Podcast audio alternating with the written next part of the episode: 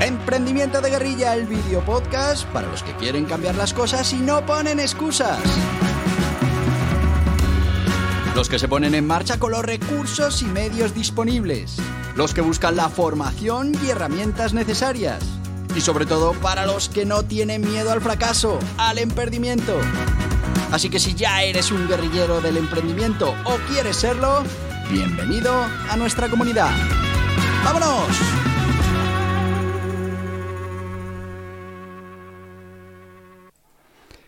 ¿Qué tal, guerrilleros del emprendimiento?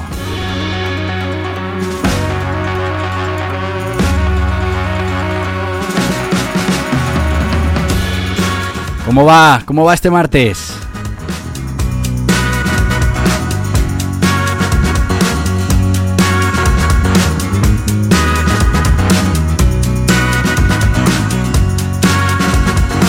Ya sabéis que espero que vaya fenomenal el día de hoy, pero si no lo está yendo, ya sabéis lo que hay que hacer, hay que ponerle remedio.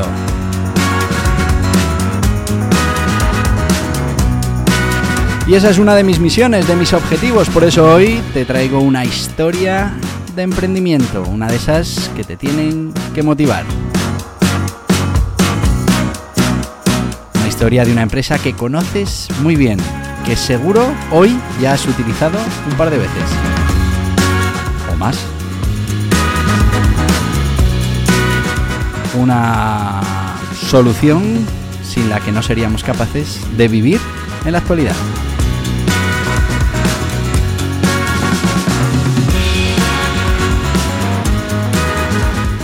Una aplicación que incluso, bueno, pues ha cambiado nuestro vocabulario. Ha creado hasta un verbo con su nombre. Sí, sí, sí. Google, googlear. Googlear. Googlear. Que no es otra cosa que buscar algo en Internet, en Google.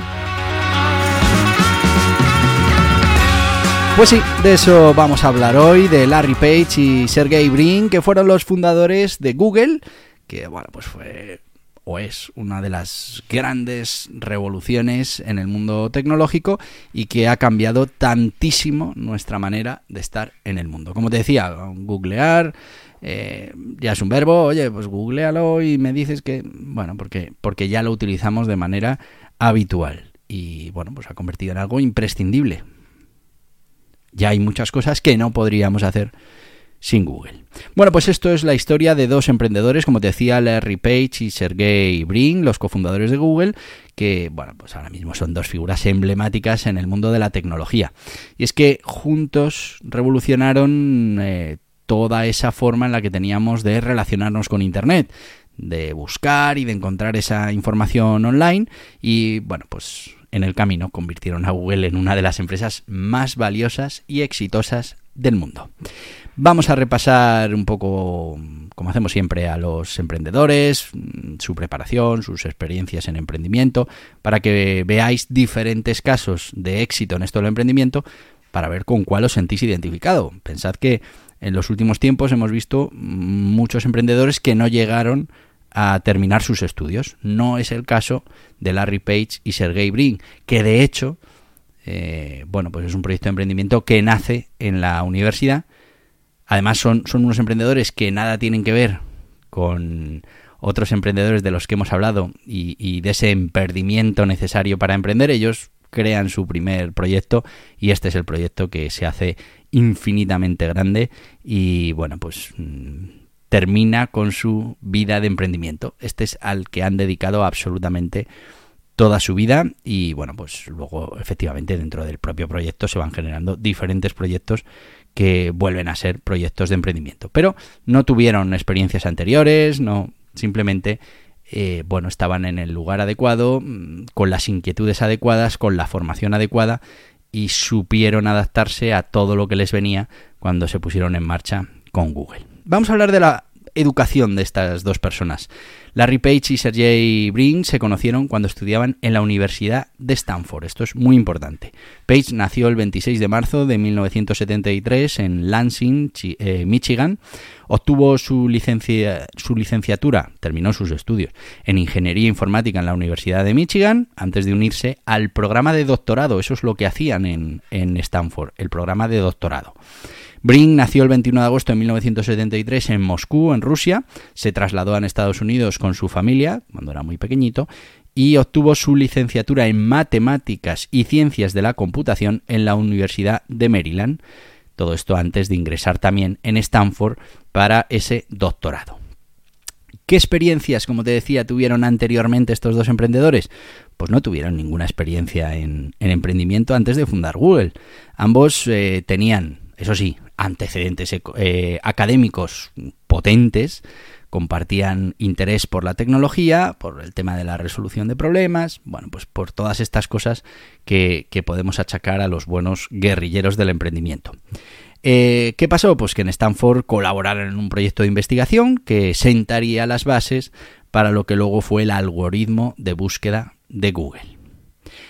Vamos con los detalles del proyecto en Google. Mm, y vamos a ver también cronológicamente cuáles fueron esos hitos, cuáles fueron los procesos que llevaron a construir una de las empresas más grandes en la actualidad del mundo. Eh, Google comenzó como proyecto de investigación, como os decía, de Page y Brin en Stanford en 1996.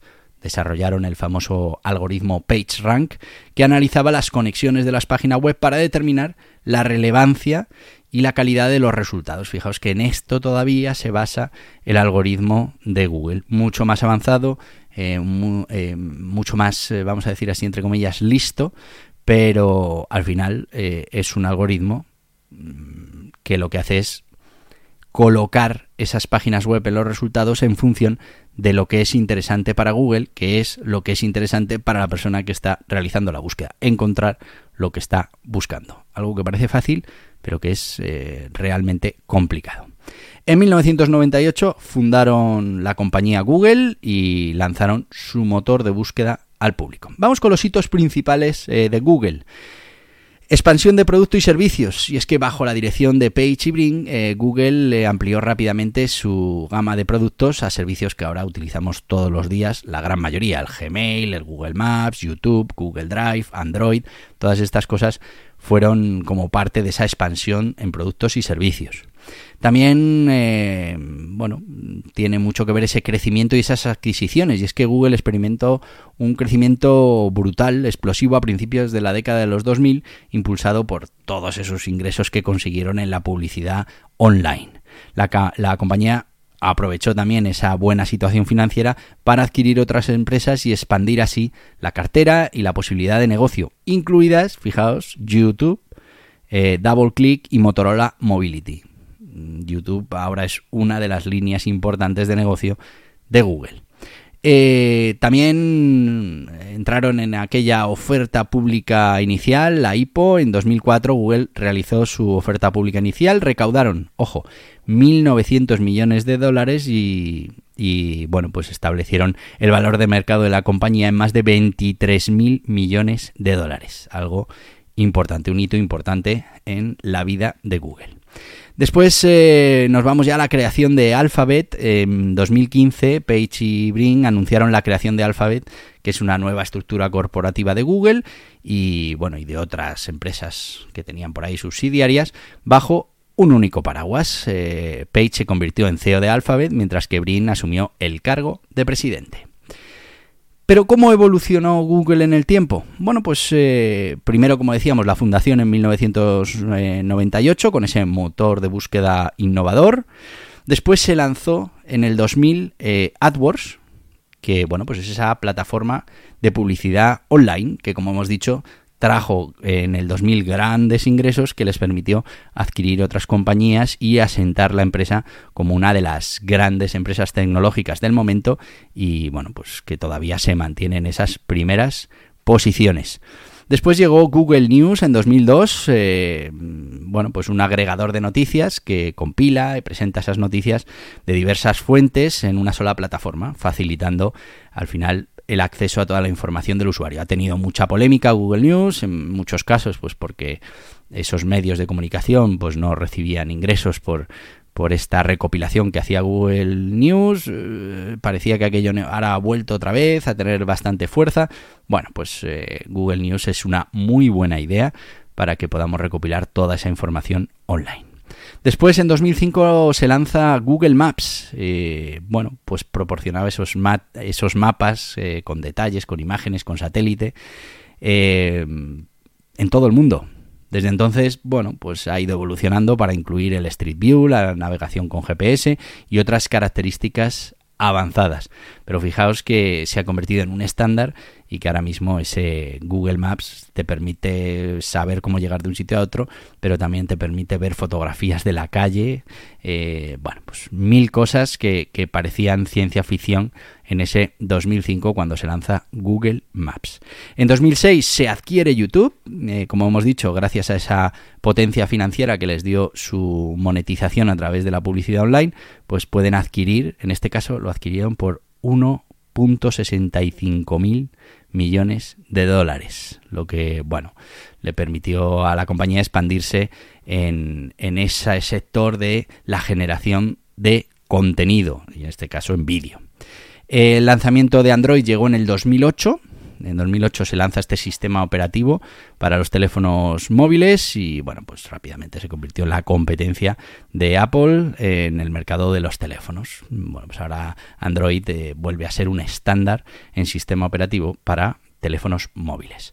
En 2008 nace Google Chrome, que es ese navegador web que tiene Google y que se ha convertido en uno de los navegadores más populares en el mundo debido pues eso, a la velocidad, seguridad, facilidad de uso y que al final está dentro de ese paquete de productos Google.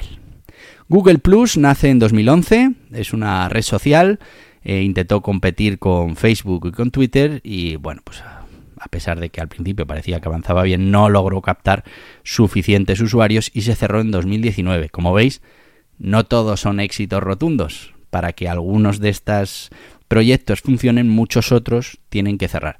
Google Plus es conocido, hay muchos otros que han durado pues meses y bueno, se ha visto que no tenían utilidad para el usuario, que no estaban realizados como el usuario quería y bueno, pues se han, se han dejado eh, de, avanzar en ellos porque no tenía sentido.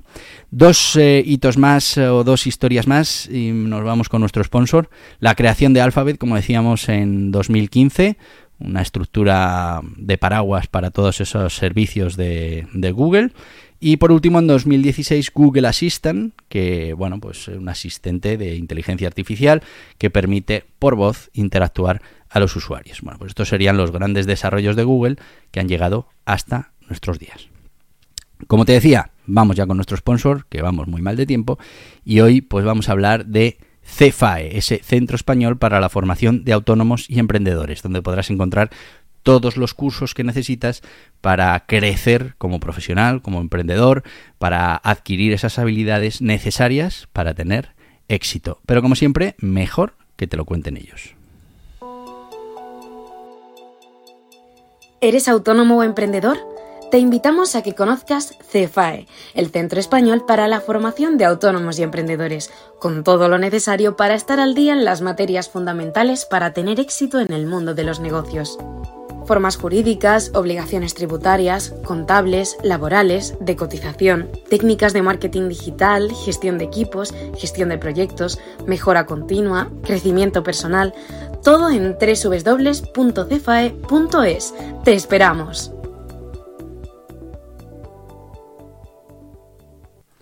Y ya estamos de vuelta con CEFAE, ya sabéis, el Centro Español para la Formación de Autónomos y Emprendedores, donde encontraréis toda la formación que necesitáis. Y si hay algo que echáis en falta, nos lo pedís, que seguro que lo van a recopilar y a ponerlo a tu disposición. Y seguimos, seguimos con la historia de Google, con la historia de Larry Page y Sergey Brin, y vamos ahora con los números actuales de Google que marean. Eh, estamos hablando de que Google, actualmente Alphabet, sigue siendo una de las compañías tecnológicas más valiosas y exitosas del mundo, y algunos datos mm, que así lo reflejan son los siguientes. Valoración de mercado.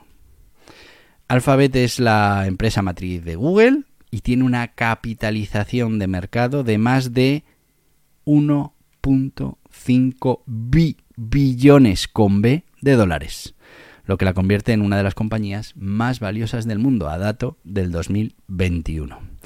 Ingresos y ganancias, muy importante. Bueno, pues en el año fiscal 2021 Alphabet reportó ingresos de 238 mil millones de dólares y unas ganancias netas de 68.500 eh, millones de dólares, lo que demuestra pues la solidez financiera y también, ¿por qué no?, la rentabilidad de esta empresa. Dominio en la búsqueda en línea, en la búsqueda online y en la publicidad. Y es que Google sigue siendo el motor de búsqueda más popular en todo el mundo. Eh, hablamos de una cuota de mercado global del 90%, siendo en países como España todavía más alta. La publicidad online sigue siendo la principal fuente de ingresos de Alphabet y representa un 80% de los ingresos totales, que se dice pronto. Un 80% de los ingresos la tenemos en publicidad. Y bueno, como último dato interesante es la innovación y diversificación. Y es que Google continúa innovando en áreas como por ejemplo la inteligencia artificial, la computación en la nube, con el Google Cloud, dispositivos de hardware como los teléfonos móvil Pixel y los altavoces eh, Google Home y servicios de streaming como YouTube o como Google TV. Bueno, pues estos eh, son los números actuales que hacen de Alphabet, de Google, una de las empresas más importantes del mundo. ¿Y qué podemos sacar, qué, enseñanza podemos sacar de este bueno, de esta historia de Google y de sus fundadores? Bueno, yo lo primero que quiero que veáis es mm, el perfil diferente que tienen estos emprendedores. No estamos hablando de personas que, que tuvieran una idea feliz, la pusieran en marcha y consiguieran un negocio multimillonario. En este caso estamos hablando de personal eh, de la universidad, de gente que se ha formado en la universidad, ha sacado su, su licenciatura y después en un trabajo de proyecto, eh, bueno, pues de doctorado, consiguen eh, dar con una idea que puede ser interesante para poner en marcha un proyecto. Esto pasa muchísimo en las universidades. Ahora, que se dé el salto de un proyecto de doctorado a un negocio rentable, pues ya no pasa tantas veces, lamentablemente. ¿Y por qué? Pues porque por un lado está la parte técnica, la parte en la que hemos desarrollado una idea que puede tener potencial en el mercado y después tenemos que gestionar esa idea para que realmente se convierta en una solución rentable y necesaria en el mercado. Cuando técnicos, cuando personal universitario es capaz no solo de, preparar esos algoritmos, en este caso ese Pace Run, de, de, preparar y darse cuenta de cuál puede ser la gran utilidad que tenga ese desarrollo, si además son capaces de cambiar el chip y, entrar en el modo gestión, en el modo venta, en el modo plan de empresa, pues las ideas evolucionan y se convierten en grandes estructuras empresariales. Así que para todos vosotros que, tenéis ese perfil, no penséis que, que, solo hay una manera de emprender, que es con una idea maravillosa y muchísimas eh, técnicas que ya tienes que tener a la hora de venta, de comunicación efectiva, etcétera, etcétera, sino que se puede hacer al revés. Podemos generar un buen producto eh, darnos cuenta de dónde puede tener ese desarrollo. Y bueno pues aquí hay dos opciones. Eh, nos asociamos con una parte empresarial que lo pueda desarrollar o directamente nosotros somos capaces de ir evolucionando y formarnos en esa parte que nos falta para poder hacer de nuestra idea de nuestro proyecto de doctorado un proyecto de emprendimiento real. También tenemos que ver que en este caso no estamos hablando de personas que tuvieron una experiencia empresarial anterior, como suele ser habitual, con emperdimientos, con, con, fracasos en esto de emprender. Ellos directamente no tenían ninguna experiencia y este fue su primer proyecto y este ha sido su proyecto de vida. Bueno, pues esto también puede pasar, también pasa. ¿Y por qué no? Pero no es lo habitual. Lo habitual es que siempre haya primero unas escaramuzas de emprendimiento, haya proyectos que no terminan de salir bien, para que después ya mm, uno de esos proyectos sí que consiga llegar donde nos habíamos propuesto. Pero mm, es importante también que veamos casos en los que esto no sucede así Bueno, pues esto es lo que pasa en Google. Ahora bien, si estudiamos cómo ha funcionado Google una vez que ya está en marcha, pues sí que veremos también muchos fracasos, muchos proyectos en los que se invirtió mucho dinero y que no consiguieron funcionar. Pero es que mm, en eso se basa el emprendimiento, en probar, pruebas un proyecto que te parece muy interesante, si funciona, pues lo continúas. Si no funciona, no pasa nada, lo cierras y a otro proyecto. Eso sí, hay que mantenerse generando proyectos, generando innovación y eso es lo que le ha permitido a Google pues eh, nacer en 1998 y a día de hoy ser todavía la empresa líder en buscadores, la empresa líder en bueno, en internet en este en este momento, con una facturación importante, con un modelo de negocio sostenible eh, con unos crecimientos que año a año demuestran que bueno pues todos esos proyectos que se pusieron en marcha han generado sinergias positivas para el grupo. En este caso como ya os hemos dicho el grupo Alphabet que es donde se aunaron todas estas propuestas así que bueno ya veis que también desde el ámbito académico se puede hacer eso sí hay que adaptarse hay que una vez que ya tenemos esa idea, esa aplicación en el mercado, pues tenemos que ponernos, tenemos que remangarnos y empezar a estudiar otras cosas, a prepararnos para gestionar, para vender, para hacer rentable y, y poner en marcha nuestro negocio.